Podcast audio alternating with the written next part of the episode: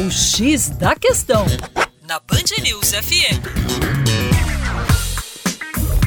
Salve, salve, ouvintes da Band News FM BH. Meu nome é Vitor Augusto e sou professor de Geografia da equipe Terra Negra. Vocês sabem que a parcela mais significativa do resíduo sólido urbano produzido no Brasil é direcionada aos aterros? O aterro é uma destinação interessante. Quando você lança o lixo e aterra-o, você acaba determinando uma redução significativa da poluição horizontal, do espraiamento de lixo, do espalhamento de doenças. Além disso, evita-se também o lançamento, a emissão excessiva de metano para a atmosfera. No passado, esse metano ficava aprisionado ao solo e isso determinava a formação de bolsões, estoques gasosos no interior dos aterros, um risco muito grande. Atualmente, uma forma economicamente correta também de utilizar esse metano seria canalizá-los para posterior queima